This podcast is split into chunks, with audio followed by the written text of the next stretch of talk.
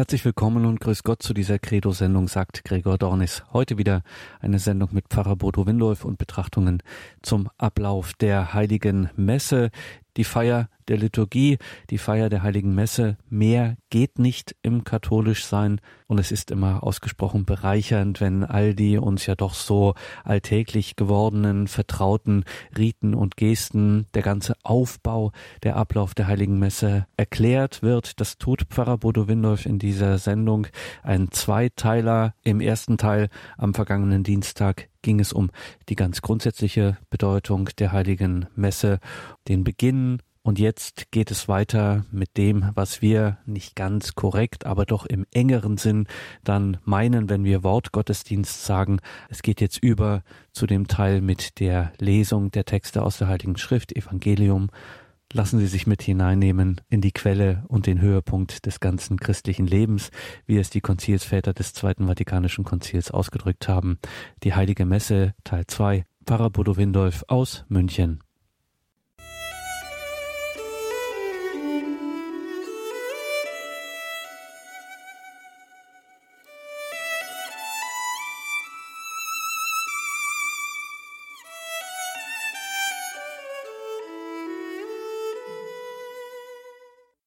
Liebe Hörerinnen und Hörer am Radio, das Zweite Vatikanum hatte den Auftrag erteilt, den sogenannten Tisch des Wortes Gottes reicher zu decken.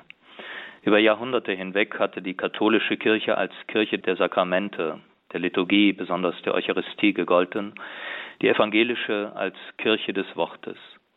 Diese Entgegensetzung sollte überwunden und daher gezeigt werden, dass auch für Katholiken das Wort Gottes etwas ganz Zentrales ist. Entsprechend diesem Auftrag wurde die Leseordnung überarbeitet.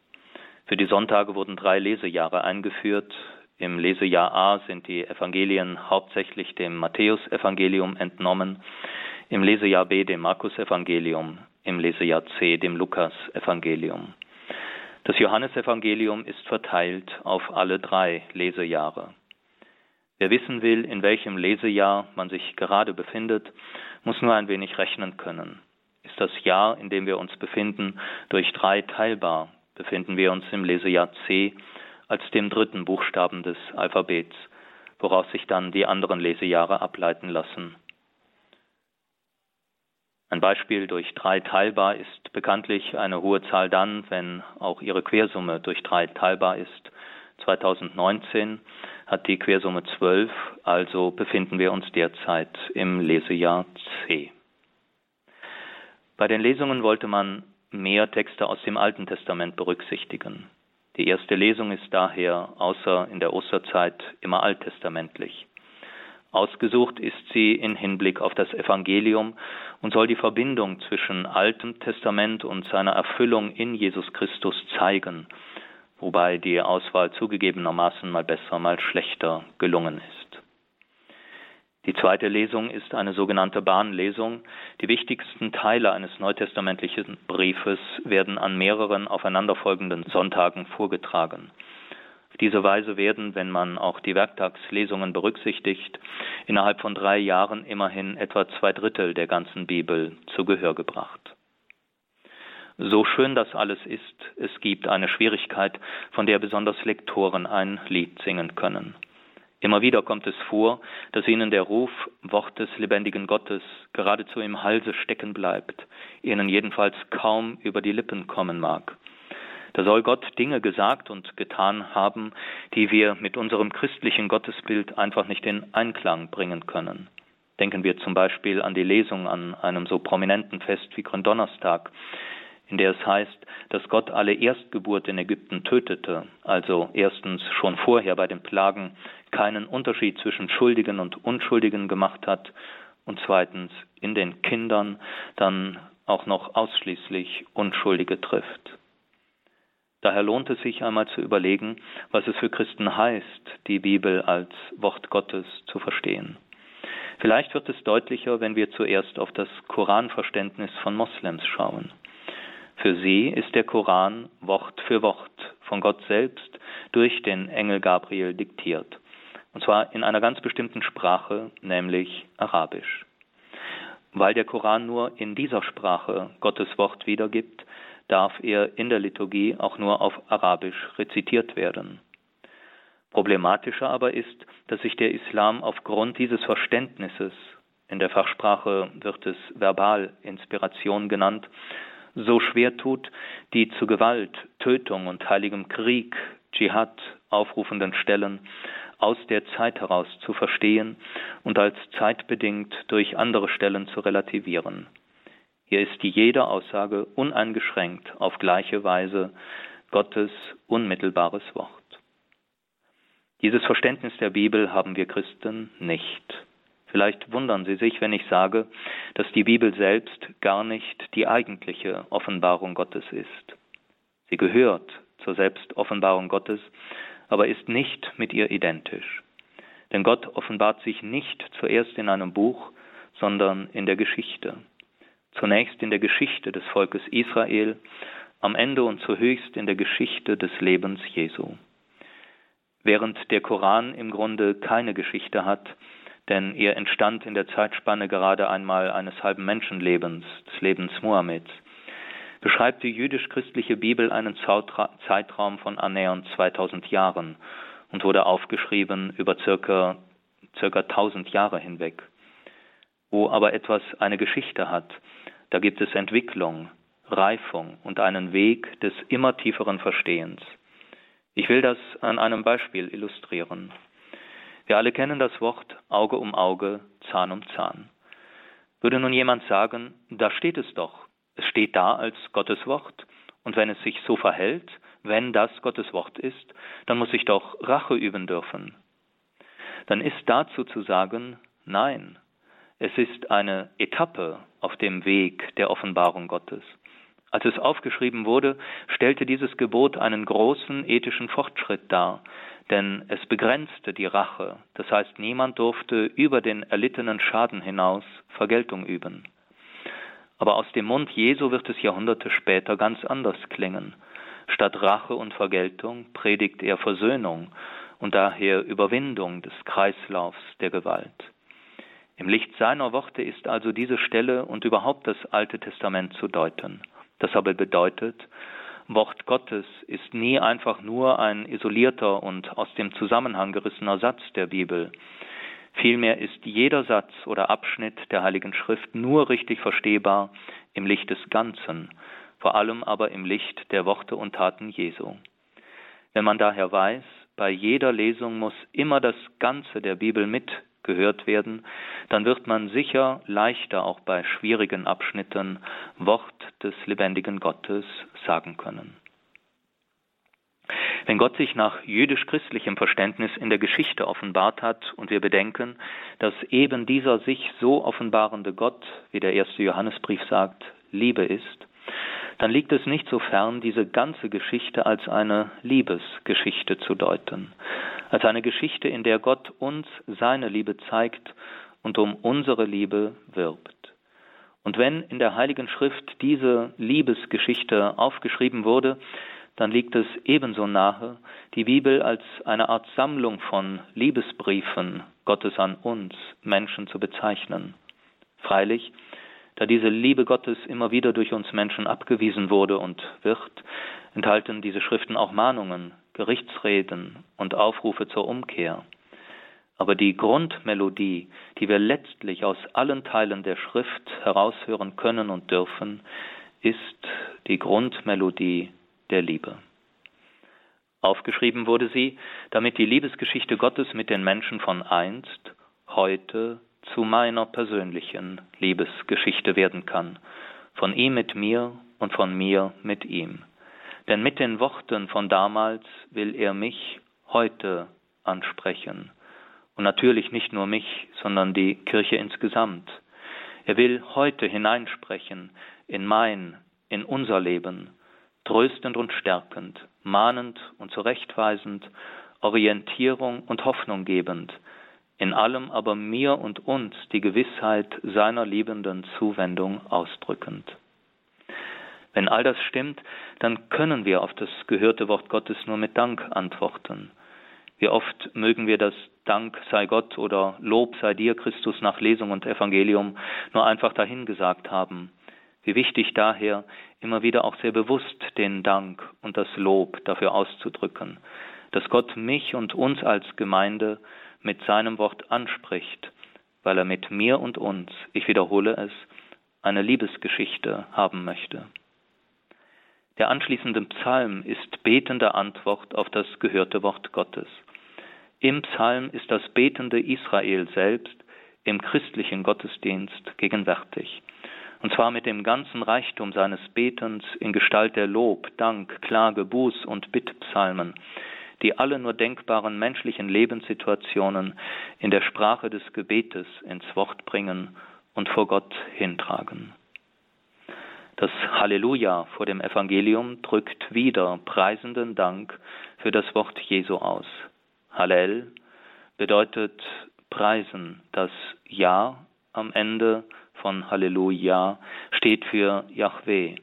Preiset Gott, singen wir, bevor Christus selbst im Evangelium zu uns spricht. Dieses Sprechen enthält keine der üblichen Klatsch-, Skandal- und Katastrophengeschichten, nicht nach der Devise Only Bad News are Good News sind die vier Evangelien geschrieben, sondern das Frohmachende steht ganz und gar im Vordergrund. Daher bedeutet das griechische Wort auch gar nichts anderes als frohe Botschaft, gute Nachricht.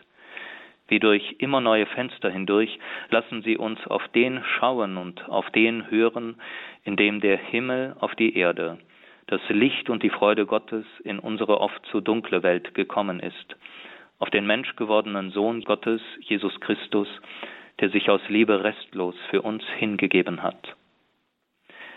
In der Predigt soll das Gehörte einfach auf die heutige Zeit hin ausgelegt werden, ein Unterfangen, das zugegebenermaßen mal besser, mal schlechter gelingt.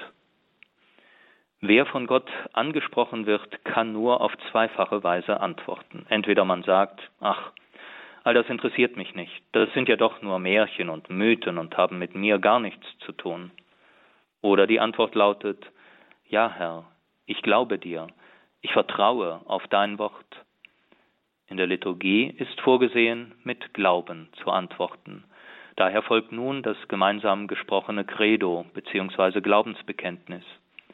Credo kommt von Chor, Dare und bedeutet das Herz geben dem glaubend und vertrauen das Herz zu geben, der mir zuvor seines in seinem geschichtlichen Handeln und in seinem Wort geschenkt hat, das soll hier zum Ausdruck kommen.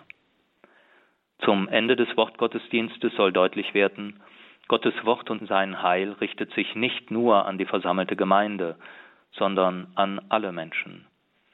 Die Messfeier ist keine geschlossene Veranstaltung, die versammelte Gemeinde keine geschlossene Gesellschaft, keine sich nur für sich selbst interessierende sektiererische Gruppe, die mit der bösen Welt draußen nichts zu tun haben will und sich gegen sie als die Erwählten abriegelt.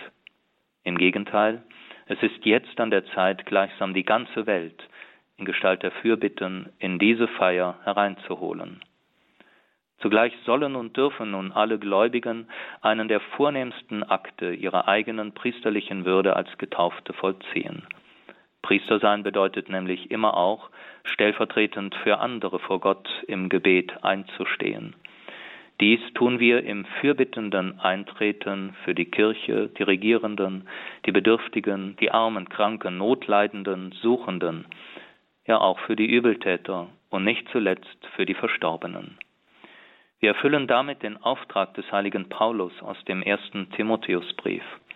Vor allem fordere ich zu Bitten und Gebeten, zu Fürbitte und Danksagung auf, und zwar für alle Menschen, für die Herrscher und für alle, die Macht ausüben, denn Gott will, dass alle Menschen gerettet werden. Damit ist der Wortgottesdienst beendet.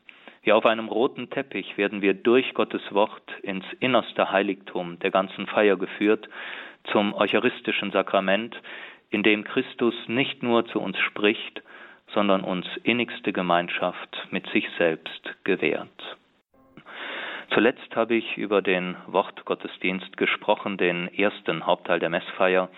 Wie auf einem roten Teppich will dieser uns ins innerste Heiligtum der heiligen Messe führen, hin zum eucharistischen Teil, der, wiewohl nur ein Teil, der ganzen Feier den Namen gibt, Eucharistie, Danksagung. Doch gerade dieser Name, der die Grundhaltung ausdrücken will, in der die Kirche von Anfang an diese Feier begangen hat, stellt Fragen. Wenn Dank das namengebende Zentrum ist, wie soll das möglich sein angesichts des unsäglichen Leids in der Welt? Wie einem Gott danken, der all das Böse und Grauenhafte in der Welt zulässt? Ist angesichts dessen die Eucharistie nicht so etwas wie eine Flucht auf eine Insel der Seligen, auf der sich die Mitfeiernden mit all ihrem Dank blind und taub stellen für die viele Not ringsum? In der Tat, Eucharistie wäre kaum mehr als fromme Zerstreuung, wenn in ihr nicht die letzten und tiefsten Fragen von uns Menschen berührt und in dieser Feier auch eine Antwort finden würden. Und das sind nun einmal die Frage nach Leid, Schuld und Tod. Dass Gottesdienst und Kult mit diesen Fragen zu tun haben muss, wissen übrigens die Völker seit alters her. Sie wissen, dass in dieser unserer Welt etwas aus dem Lot geraten ist, dass das Verhältnis zwischen Gott bzw. Göttern und den Menschen und der Menschen untereinander gestört ist. Kult war immer auch der Versuch, dieses Verhältnis wieder in Ordnung zu bringen, die gestörte Balance wiederherzustellen, die Götter angesichts von Schuldverstrickungen versöhnlich und gnädig zu stimmen. Daher war Kult in den Religionen immer auch Opferkult, freilich vielfach auf furchtbaren Irrwegen. Hekatomben von Blut wurden vergossen, meist von Tieren, oft aber auch von Menschen. Erst kürzlich wurde wieder eine vorchristliche Kultstätte in Südamerika entdeckt. Zu Tausenden wurden hier Menschen, besonders auch Kinder, geopfert, ihnen nicht selten das Herz bei lebendigem Leib herausgerissen und den Göttern dargebracht. Nicht zuletzt dieser religionsgeschichtliche Hintergrund zeigt, dass es zu wenig wäre, die Eucharistie einfach nur als ein Mahl zu bezeichnen, zu dem die Jesus-Leute zusammenkommen, um gesegnetes Brot miteinander zu teilen und einander recht lieb zu haben. Leider ist eine solche Banalisierung der Eucharistie nicht selten anzutreffen. Demgegenüber verstand die Kirche von Beginn an, das erste außerbiblische Zeugnis ist die Didache gegen Ende des ersten Jahrhunderts, die Messfeier als eine Opferfeier. Und zwar als Vergegenwärtigung des einen und einzigen Opfers auf Golgotha, durch das alle anderen Opfer der Menschheit, auch die des jüdischen Tempels, beiseite geschoben und aufgehoben wurden. Hier lag wirklich und wirkmächtig die Weltschuld und das Weltleid und die ganze zerstörerische Macht des Todes wie in einem Brennpunkt auf dem einen, auf dem Gottessohn und Menschensohn, Jesus Christus, der sich selbst als Opfergabe für das Heil der Welt gegeben hat. Doch natürlich genügte auch das nicht, denn Golgotha allein war ja pures Scheitern, pure Finsternis. Zur göttlichen Antwort auf all die genannten Fragen wird Jesu gewaltsamer Tod erst durch die Auferstehung. Daher ist genau das der innerste Gehalt jeder Eucharistiefeier. Feiernde Vergegenwärtigung von Karfreitag, Tod Jesu und Ostern, Auferstehung Jesu. In der zeichenhaft sakramentalen Weise, wie sie Jesus am Gründonnerstag, letztes Abendmahl Jesu, gestiftet hat. Wer im Bewusstsein dieses Kerngehalts der Eucharistie die heilige Messe mitfeiert, der weiß, dass wir damit mehr als genug Grund haben, Danke zu sagen für das, was Gott in Jesus Christus für uns und die ganze Welt getan hat. Bevor ich zum Ablauf der Feier komme, noch eine zweite Vorbemerkung. Ursprünglich ging, wie der erste Korintherbrief zeigt, der Eucharistie eine Agape, also ein Liebes- und Sättigungsmahl voraus. Zu dieser Zeit verstanden sich die Christen noch einfach als Juden, die zwar an Jesus als den gekommenen Messias glaubten, aber wohl nach wie vor am jüdischen Synagogengottesdienst teilnahmen. Missbräuche bei der Agape und dann natürlich auch die Trennung von Kirche und Synagoge führten dazu, dass der jüdische Wortgottesdienst in die christliche Feier übernommen wurde und an die Stelle der Agape trat. Damit aber war die Grundgestalt der Messe, wie wir sie heute feiern, schon sehr früh gegeben. Nun endlich zum Ablauf. Vom Ambo, wo der Wortgottesdienst gefeiert wurde, verlagert sich das Geschehen, das zur Mitte der Feier führt, auch zur Mitte des Raumes, zum Altar. Dieser ist geschmückt mit Kerzen, die auf Christus als das Licht im Dunkel unserer Welt verweisen, sowie mit einem Kreuz auf oder bei dem Altar, das deutlich macht, was nun hier gefeiert und vergegenwärtigt wird. Kreuz und Auferstehung Jesu. Es beginnt mit der Gabenbereitung, die in den ersten Jahrhunderten die Gestalt einer Gabenprozession hatte. Jeder brachte seine persönliche Gabe, meist in Form von Naturalien, zum Altar. Das für die Feier benötigte Brot und der Wein wurden vom Diakon ausgesondert und zum Altar gebracht, alles andere nach dem Gottesdienst an die Armen verteilt. Heute sind es die Ministranten, die stellvertretend für die Gemeinde die Gaben zum Altar bringen. In der Geldkollekte lebt dieser frühe Brauch noch fort und bringt etwas ganz Wesentliches zum Ausdruck, nämlich den sozialen Aspekt der Eucharistiefeier. Richtig kann sie nur feiern, wer Herz und Portemonnaie, zumindest wenn etwas darin ist, auch für die Armen dieser Erde öffnet. Mit diesem Herbeibringen der Gaben beginnt nun ein Kreislauf des Schenkens und Beschenktwerdens, der im Empfang der heiligen Kommunion seinen Höhepunkt erreicht. Dies zeigt sich gleich zu Beginn dadurch, dass der Priester sich nicht selbst die Gaben holt, sondern dass er sie aus den Händen der Gemeinde bzw. des Diakons empfängt. Nun erfolgt seinerseits ein Gebegestus. Wie der jüdische Hausvater Vater streckt er die empfangenen Gaben Gott entgegen. Begleitend spricht er, in der Regel still, Gebete, die aus der jüdischen Mahlliturgie stammen. Gepriesen bist du, Herr, unser Gott, Schöpfer der Welt. Du schenkst uns das Brot, die Frucht der Erde und der menschlichen Arbeit. Du schenkst uns den Wein, die Frucht des Weinstocks und der menschlichen Arbeit. Wir bringen dieses Brot, diesen Kelch vor dein Angesicht, damit es uns zum Brot des Lebens, zum Kelch des Heiles werde. Was bedeutet das? In Brot und Wein wird Gott, der der Erstschenkende ist, die Schöpfung selbst entgegengehalten. Pars pro toto. Im Teil ist das Ganze enthalten. Sein Geschenk wird ihm zurückgeschenkt, damit er alles verwandle. Zunächst diese Gaben, durch sie aber auch jeden der Mitfeiernden und schließlich die ganze Welt. Nun sind aber Brot und Wein nicht nur Schöpfungsgaben, sie sind auch, wie im zitierten Gebet ausgedrückt, Frucht menschlicher Arbeit alles menschliche Schaffen, auch alles Kulturschaffen ist in ihnen symbolisiert. Und da diese Gaben schon ihrerseits durch das menschliche Schaffen mehrere Wandlungsprozesse durchgemacht haben, das Korn wird Brot, indem es zerrieben, gemahlen, zu Teig geknetet und in der Glut des Ofens gebacken wird.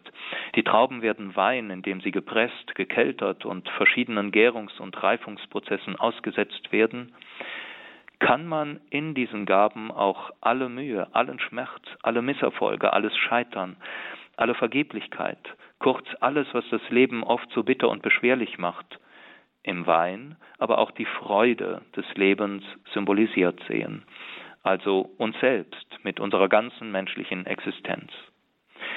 Diesem Hindurchgang durch viele Verwandlungen und Tode hindurch steht nun aber noch die entscheidende Verwandlung bevor, nicht mehr als eine irdisch-menschliche, sondern eine göttliche.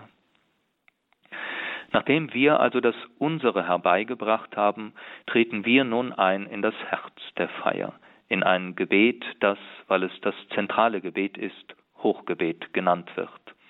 Dieses ist ein dankendes und preisendes Gedenken der Heilstaten Gottes. Eingeleitet wird es mit der Aufforderung, die Erdenschwere unserer unserer Herzen, die so oft an den Dingen dieser Welt hängen und kleben, leicht zu machen und zum Herrn zu erheben. Erhebet die Herzen. Die Antwort, wir haben sie beim Herrn. Man kann nur hoffen, dass es auch stimmt, was wir da beten. Weiter wird erneut zum Dank aufgefordert, lasset uns danken dem Herrn unserem Gott. Ja, das ist würdig und recht, so die Gemeinde. Nun zeigt sich ein weiterer zentraler Aspekt der eucharistischen Liturgie. Sie ist keine geschlossene Veranstaltung, sich selbst genügend. Vielmehr weist sie über sich hinaus. Sie ist katholisch, das Ganze umfassend nur, indem sie sich öffnet, und zwar zunächst einmal nach oben hin. Irdische Liturgie ist immer Teilnahme und Teilhabe an der himmlischen Liturgie. Daher endet die Präfation stets mit dieser Gebetseinladung. Darum preisen wir dich und singen mit allen Engeln und Heiligen das Lob deiner Herrlichkeit. Wir dürfen einstimmen in jenen Preisgesang des dreimal heilig, des Trishagion, den Jesaja bei seiner Berufungsvision hörte, als er Yahweh im Himmel thronend sah, umgeben von Engeln, die einander zuriefen, Heilig, heilig, heilig ist der Herr der Heerscharen, erfüllt ist die ganze Erde von seiner Herrlichkeit. Der Himmel selbst ist zugegen, wenn wir hier auf Erden Liturgie feiern. Was von uns aus getrennt erscheint, ist es vom Himmel aus gerade nicht. Wie sonst nirgends berühren sich hier Himmel und Erde. Unsichtbar ist der Himmel auch in seinen Engeln und schon vollendeten Heiligen zugegen, die mit uns beten und danken und loben und es auch für uns tun, wie es übrigens auch die bekannten wunderbaren Zeilen Dietrich Bonhoeffers kurz vor seiner Ermordung gedichtet ausdrücken. Von guten Mächten treu und still umgeben, behütet und getröstet, wunderbar. Dass übrigens nicht nur der Himmel, sondern auch die Erde erfüllt ist von Gottes Herrlichkeit, ist im Vollsinn erst wahr geworden durch Jesus Christus. Denn erst durch seine Menschwerdung hat Gott sein Licht auch noch in die undurchdringlichsten Finsternisse unserer schuld- und leidbeladenen und vom Tod gezeichneten Erde getragen und mit seiner göttlichen Gegenwart und verwandelnden Herrlichkeit erfüllt. Nun endlich geschieht das, wofür alles andere Vorbereitung war. Was wir im Sanctus zuletzt gebetet oder gesungen haben, hochgelobt sei, der da kommt im Namen des Herrn, das vollzieht sich nun real im und durch das Wandlungsgebet des Priesters. Er selbst, Christus, kommt herab in unsere Mitte, kommt herab auf den Altar, sich Brot und Wein anverwandelnd, indem der Priester in persona Christi, das hat, heißt an Christi statt, die Worte wiederholt, die Jesus im Abendmahlsaal über Brot und Wein gesprochen hat. Das ist mein Leib, das ist mein Blut, hingegeben und vergossen für euch. Josef Ratzinger hat das Geheimnis der Wandlung so beschrieben. Er bemächtigt sich des Brotes und des Weines, er hebt sie gleichsam aus den Angeln ihres gewöhnlichen Seins in eine neue Ordnung hinein. Natürlich wird hier nicht die Materie, das chemisch Untersuchbare, gewandelt. In Geschmack und Gestalt bleibt Brot Brot und Wein Wein. Letztlich ist es ein unseren Verstand gänzlich übersteigendes Geheimnis unseres Glaubens, ein Geheimnis göttlicher Allmacht und vor allem göttlicher Liebe, dass Christus wahrhaft und leiblich, geistig, personal gegenwärtig wird in diesen so einfachen und leicht übersehbaren Gestalten. Unendliche Größe, verborgen in demütigster Kleinheit. Das tut Gott und genau so will er sich uns schenken. Entsprechend lautet auch die Gebetseinladung Geheimnis des Glaubens. Wenn wir darauf mit den Worten des heiligen Paulus aus dem ersten Korintherbrief antworten, Deinen Tod, o Herr, verkünden wir und deine Auferstehung preisen wir, bis du kommst in Herrlichkeit, dann bestätigt das das schon Gesagte. Gott, der keine Zeit kennt, vermag es, die einmalige Tat von damals vor 2000 Jahren für jede Zeit und jeden Ort neu gegenwärtig zu setzen, damit sie ihre Wirkung auch je neu entfalte. Durch das Kreuz auf oder bei dem Altar muss man hindurchsehen auf die Gaben, um zu sehen, dass in ihnen der für uns dahingegebene Christus gegenwärtig ist. Das eine Kreuzesopfer Jesu und seine Auferstehung werden also nicht wiederholt, wie die Reformatoren den Katholiken vorwarfen, sondern auf sakramentale Weise immer wieder neu vergegenwärtigt, damit das damals ein für alle Mal gewirkte Heil uns je neu über alle Zeiten und Orte hinweg geschenkt werde, und wenn wir dann Leib und Blut Christi empfangen, so sollen wir immer wieder neu bedenken, was es ihn gekostet hat.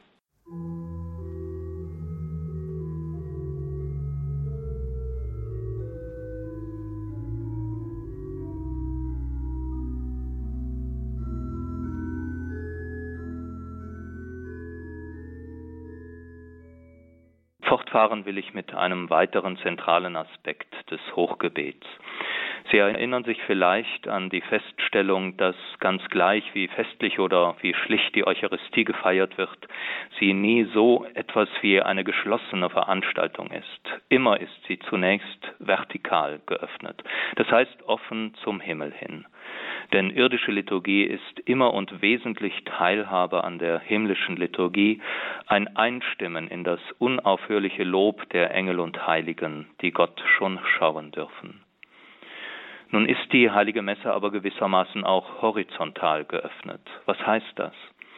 Nach evangelischem Verständnis ist die Kirche konkret und sichtbar gegenwärtig ausschließlich in der Gemeinde vor Ort, die sich versammelt, um das Wort Gottes zu hören und gegebenenfalls das Abendmahl zu feiern. Deswegen übersetzt Martin Luther das griechische Wort Ekklesia auch nicht mit Kirche, sondern stets mit Gemeinde.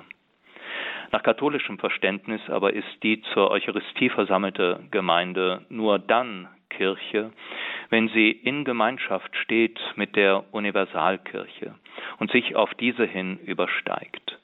Genau das wird zum Ausdruck gebracht durch die namentliche Nennung zweier Personen, die im Hochgebet nicht fehlen dürfen. Das sind der Papst und der Ortsbischof. Warum ist das ein so zentraler und unverzichtbarer Aspekt der heiligen Messe? Papst und Bischof haben neben so manchen anderen vor allem zwei Aufgaben.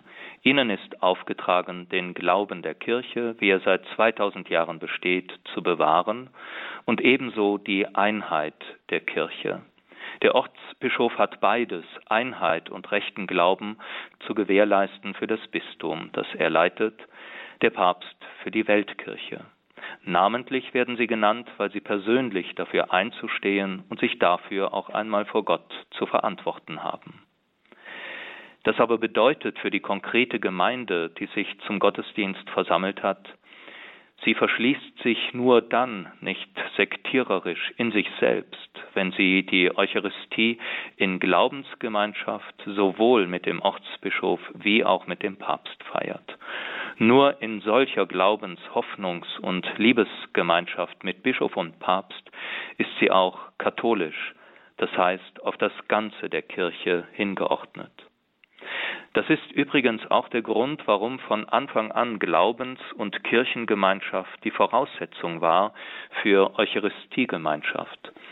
Denn die heilige Kommunion schenkt nicht nur Gemeinschaft mit Christus, sondern sie setzt voraus und bewirkt die Glaubens- und Liebeseinheit der einzelnen Gläubigen untereinander, wozu Kirchenspaltung ein innerer Widerspruch ist.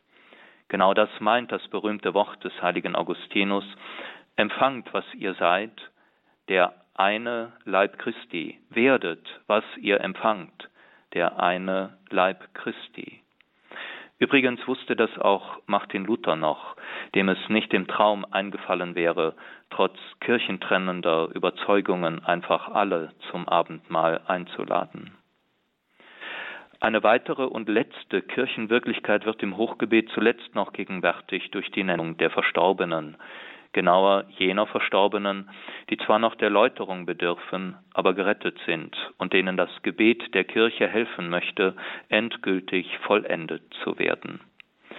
So bringt uns das Hochgebet in Verbindung mit der ganzen Kirche, mit der Triumphierenden im Himmel, mit der Leidenden im Purgatorium oder Fegefeuer und mit der Streitenden, die noch auf dem Weg ist zu ihrem letzten Ziel. All das geschieht im dankend lobpreisenden Erinnern jener Heilstaten Gottes, der diese Kirche und auf sie hin Welt und Schöpfung erlöst hat. Daher mündet ja alles ein in einen jubelnden Lobpreis des dreifaltigen Gottes, die Schlussdoxologie des Hochgebets. Durch Christus und mit ihm und in ihm ist dir, Gott allmächtiger Vater, in der Einheit des Heiligen Geistes alle Herrlichkeit und Ehre, jetzt und in Ewigkeit. Und darauf folgt das wichtigste Amen der ganzen Heiligen Messe. Alles, was das Hochgebet ausdrückt und enthält, soll nun durch die anwesende Gemeinde und darin auch persönlich bestätigt und bekräftigt werden. Das Amen bedeutet Zustimmung. Ja, so glaube ich, so hoffe ich, so bete ich, so will ich liebend ein lebendiges Glied der Kirche Jesu Christi sein. Nun, nachdem Christus durch das Hochgebet gegenwärtig geworden ist in den eucharistischen Gaben auf dem Altar, will alles weitere die Begegnung mit ihm vorbereiten. Dazu folgt nun als erstes das Vaterunser. So wie das Hochgebet an den Vater gerichtet ist, richten wir uns erneut mit Jesus zusammen aus auf den Vater im Himmel. Er selbst ist es, der uns hineinnimmt in diese unendlich vertrauensvolle Gebetsanrede. Aber, Vater, so hatte ursprünglich nur Jesus gebetet, weil er es erlaubt, weil er uns hineinnehmen will in seine Sohnesbeziehung, dürfen wir es wagen, wie es die Gebetseinladung ausdrückt, mit ihm zusammen, geradezu zärtlich, seinen und unseren Abba, seinen und unseren Vater im Himmel anzurufen. Als Grund, warum gerade an dieser Stelle das Vaterunser gleichsam als Tischgebet vor der heiligen Kommunion gebetet wird, weisen schon die Kirchenväter besonders auf zwei Bitten des Vaterunser hin. Unser tägliches Brot gib uns heute und vergib uns unsere Schuld, wie auch wir vergeben unseren Schuldigern. Das tägliche Brot, supersubstantialis, wörtlich überwesentlich, übersetzt die Vulgata, den griechischen Urtext, wurde nie nur als Brot des Leibes, sondern immer auch als das für unser geistliches Leben notwendige eucharistische Brot gedeutet. Dieses Brot aber kann uns nur als Versöhnten gereicht werden, als solchen also die Vergebung empfangen und Vergebung gewährt haben. Wie wichtig und unverzichtbar diese Bereitschaft zur Versöhnung ist, bestätigt wie zur Bekräftigung die anschließende Bitte, Gott möge nicht auf unsere Sünden schauen, sondern vielmehr auf den Glauben der Kirche und ihr als Ganzer und innerhalb ihrer, der Kirche, Einheit und Frieden schenken, besonders den hier Versammelten und miteinander Feiernden. Was wir hier erbitten, sollen wir auch noch einmal leiblich zum Ausdruck bringen, daher an dieser Stelle der Friedensgruß. Es sei noch erwähnt, dass es Überlegungen gibt, die Bitte um Einheit und Frieden samt Friedensgruß vor die Gabenbereitung zu legen, und zwar entsprechend dem Wort Jesu aus dem Matthäusevangelium. Wenn du deine Opfergabe zum Altar bringst und dir dabei einfällt, dass dein Bruder etwas gegen dich hat, so lass deine Gabe dort vor dem Altar liegen. Geh und versöhne dich zuerst mit deinem Bruder, dann komm und opfere deine Gabe. Doch auch unmittelbar vor dem Empfang der heiligen Kommunion ist der Friedensgruß durchaus sinnvoll. Eine der ältesten Bezeichnungen für die Eucharistie ist Pax, Friede. Sie schenkt Kommunion, das heißt Gemeinschaft des Friedens und der Freundschaft mit Christus und durch ihn auch mit all jenen, die ihn mit mir empfangen. Auch nur mit einem Menschen unversöhnt zu sein, mit einem Menschen, den Christus nicht weniger liebt als mich, und dennoch dieses Zeichen der Gemeinschaft, der Liebe, des Friedens und der Versöhntheit zu setzen, wäre ein innerer Widerspruch und würde daher den Empfang zu einer Lüge werden lassen. Ohne den Versuch oder wenigstens den guten Willen zur Versöhnung dürfte hier keiner nach vorne zum Altar treten und die Pax empfangen. Dabei soll der Friedensgruß mehr als nur ein freundliches Shake Hands sein. Ich darf dem anderen, dem den Frieden Christi zusprechen. Und dieser zufällige Nachbar muss dabei natürlich für jeden beliebigen Menschen stehen können, gerade auch für jemanden, mit dem mich zu versöhnen wirklich schwer fällt. Zuletzt sei noch erwähnt, dass all das Gesagte einen deutlichen Hinweis gibt auf den inneren Zusammenhang von Eucharistie und dem Sakrament der Versöhnung der Beichte. Das nun folgende Gebet, Lamm Gottes, du nimmst hinweg die Sünde der Welt, versetzt uns noch einmal mitten hinein in die Passion Jesu. Nach dem Johannesevangelium starb Jesus zur Zeit der im Jerusalemer Tempel stattfindenden Schlachtung der Passialämmer. Für Johannes ist das alles andere als ein rein zufälliges zeitliches Zusammentreffen. Auf diese Weise wird deutlich, dass niemand anderer als Jesus das wahre Passialam ist, das allein wirkliche Vergebung und Hinwegnahme menschlicher Schuld und Sünde wirkt, wirksam für alle, die dieses Angebot der Versöhnung der Welt mit Gott auch annehmen. Dieses erlösende sich brechen lassen am Kreuz wird nun symbolisch vollzogen, indem der Priester die Hostie bricht und den gebrochenen Herrn der Gemeinde zeigt. Gebrochen auch, um sich austeilen zu können an die Versammelten, was natürlich symbolisch am eindrücklichsten ist, wenn es nur ein einziges, vielfach geteiltes Brot ist, das ausgeteilt wird. Auf die begleitenden Worte, mit denen erstmals Johannes der Täufer auf Christus gewiesen hat, seht das Lamm Gottes, das hinwegnimmt die Sünde der Welt, antwortet die Gemeinde mit dem Gebet eines Heiden. Wie schön, dass unsere Liturgie nicht nur jüdische und christliche Gebete, sondern auch das Gebet, wie gesagt, eines Heiden enthält, nämlich des römischen Hauptmanns von Kapharnaum. Er war ein stolzer Mann, gewohnt, Befehle zu erteilen, die auch befolgt wurden. So lässt er es ausdrücklich Jesus ausrichten. Zugleich muss er ein erstaunliches Gespür für die unvergleichliche Größe Jesu gehabt haben. Er fühlt sich nicht würdig, dass Jesus sein Haus auch nur betritt. Wenn wir also mit ihm zusammen das Herr, ich bin nicht würdig, dass du eingehst unter mein Dach beten, sollen wir noch einmal ein Gespür für das unendlich große Geheimnis der Kommunion bekommen. Wir sollen uns noch einmal bewusst machen, wie wenig selbstverständlich es ist, dass der Herr auf diese Weise zu uns, zu mir kommt und wie groß seine Herabneigung ist, indem er nun tatsächlich eintreten will in das Haus meines Lebens. Wenn in der Liturgie an die Stelle der Bitte um Gesundung des Dieners die Bitte um Gesundung unserer Seele tritt, dann bitten wir Jesus, er möge durch das eine Wort, das er ja selber ist, heil machen, was in mir Unheil, verkehrt, schuldig, zerrissen, verletzt und verwundet ist. Nach all diesen die Begegnung mit Jesus vorbereitenden Gebeten teilt er sich nun endlich an mich und die Gemeinde aus, in einer schlichten Hostie. Er kommt zu mir in der Gestalt von Brot, in der Gestalt eines Grundnahrungsmittels. Was hier geschieht, will ich einmal versuchen, durch Jesus in den Mund gelegte Worte zu verdeutlichen.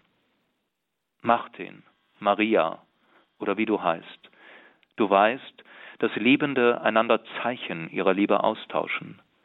Besonders Sterbende hinterlassen gerne solche Zeichen, in denen sie wie gegenwärtig sind, auch wenn man sie selbst nicht mehr leibhaftig sieht und spürt und hört. Als ein solches Zeichen meiner ganz persönlichen Liebe zu dir habe ich damals vor meinem eigenen Sterben das Sakrament der Eucharistie eingesetzt. Darin schenke ich dir die Gegenwart meiner Person nicht nur auf schwache menschliche Weise, wie dies bei menschlichen Zeichen der Fall ist, sondern auf göttliche Weise, auf eine so reale Weise, wie sie nur Gott, wie sie nur mir möglich ist. Denn meine Gegenwart in diesem intimsten Zeichen meiner Freundschaft zu dir ist so real, dass ich zu dir sagen kann, was sonst über kein rein menschliches Erinnerungszeichen gesagt werden kann. Das ist mein Leib, das bin ich selbst. Doch höre, was ich dir darüber hinaus über dieses Sakrament sagen kann.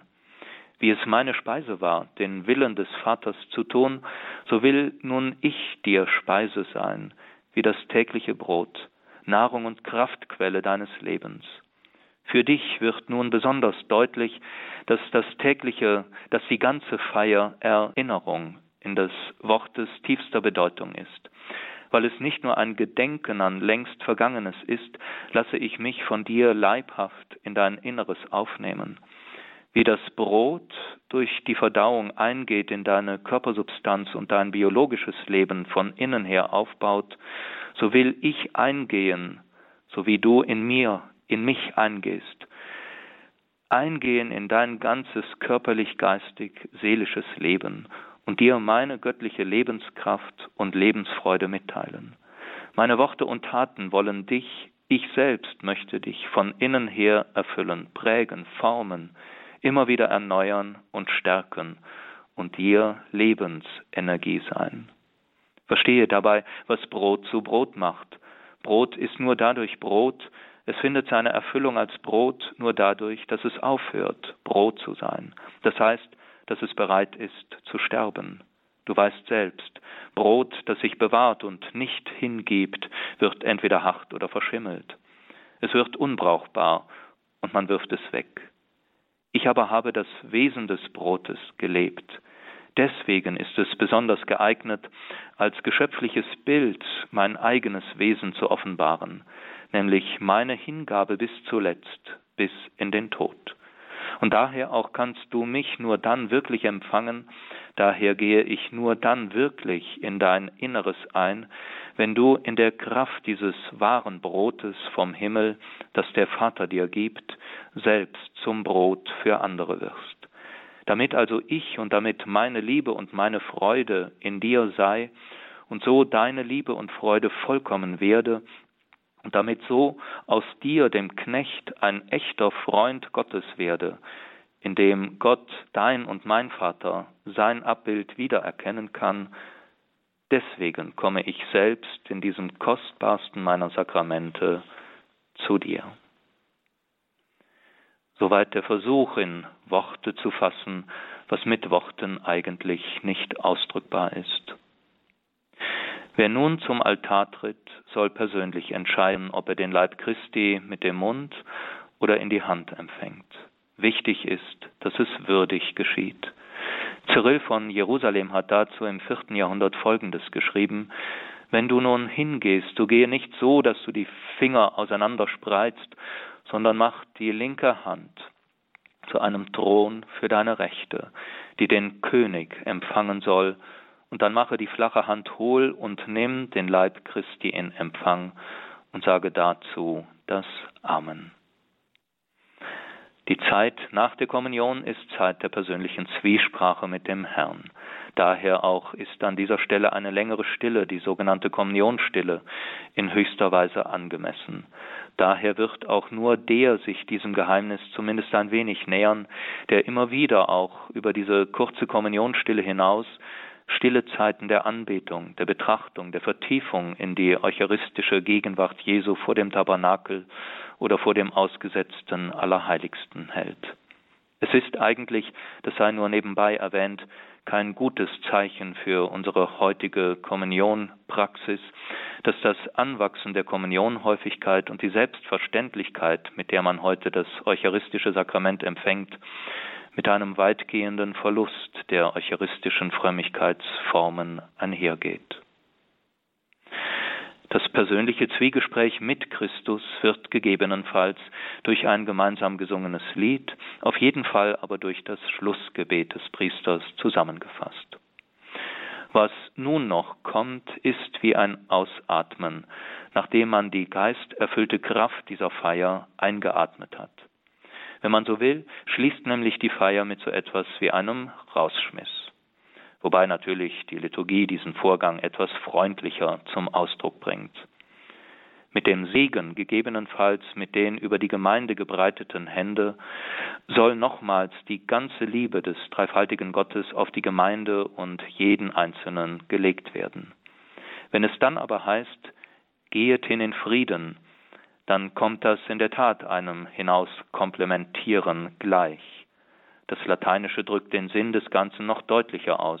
Ite, Missa ist, geht, Aussendung ist. Das heißt, euer Platz ist nun nicht mehr hier in der Kirche, sondern draußen in der Welt. Die Gabe, die ihr in dieser Feier empfangen habt, wird nun zur Aufgabe. Ihr alle, die ihr hier wart euch wird von Christus selbst ein Auftrag anvertraut und mit auf den Weg gegeben.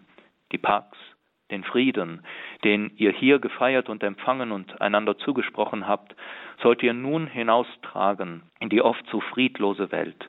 Es soll nicht so sein, hier die Teilnahme am Gottesdienst, dort der Alltag.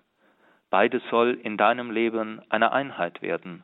Auf andere Weise soll die Feier der Eucharistie ihre Fortsetzung finden in deinem Alltag, in der Familie, im Beruf, in der Freizeit. Oder wie der französische Schriftsteller Paul Claudel es in seinem Drama Der seidene Schuh formuliert hat, so wird unser ganzes Leben zur Messe, die wir mit dem Brot unseres eigenen Daseins feiern.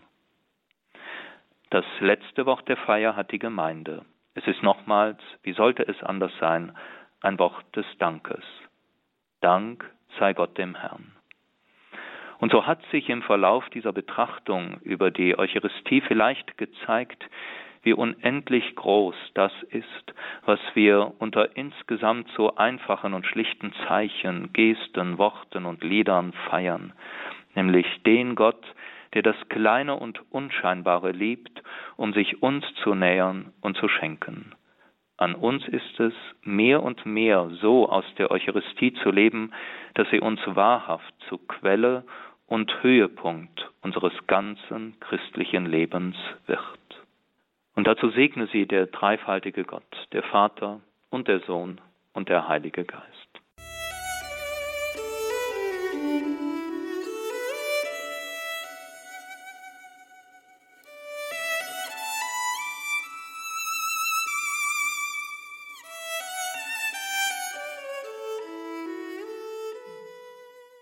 Pfarrer Bodo Windolf aus München war das wieder in dieser Credo-Sendung Teil 2 seiner Betrachtungen zum Ablauf, zum Aufbau, zu den Riten, Gesten und überhaupt eben der ganzen Bedeutung der Feier der Heiligen Messe, der Begegnung mit Gott und mit dem Höhepunkt der Feier der Gegenwärtigsetzung des Erlösungsopfers Jesu Christi.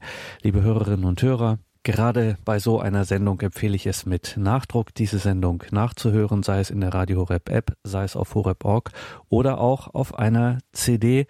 Vielleicht wäre das auch mal was für einen Gebetskreis, für einen Hauskreis, für die Gemeinde, wo auch immer diese Erklärungen und Erläuterungen von Pfarrer Bodo Windolf aus München wie gesagt, online, mobil, ganz einfach abrufbar. Aber natürlich, es gibt ja unseren CD-Dienst, schicken wir Ihnen auch gern eine CD zu. Danke Ihnen allen fürs Dabeisein, für Ihre Verbundenheit, dass Sie unsere Gebets- und Glaubensfamilie hier bei Radio Horeb das durch Ihre Spende, durch Ihr Gebet, durch Ihr Opfer möglich machen. Viel Freude hier im weiteren Programm.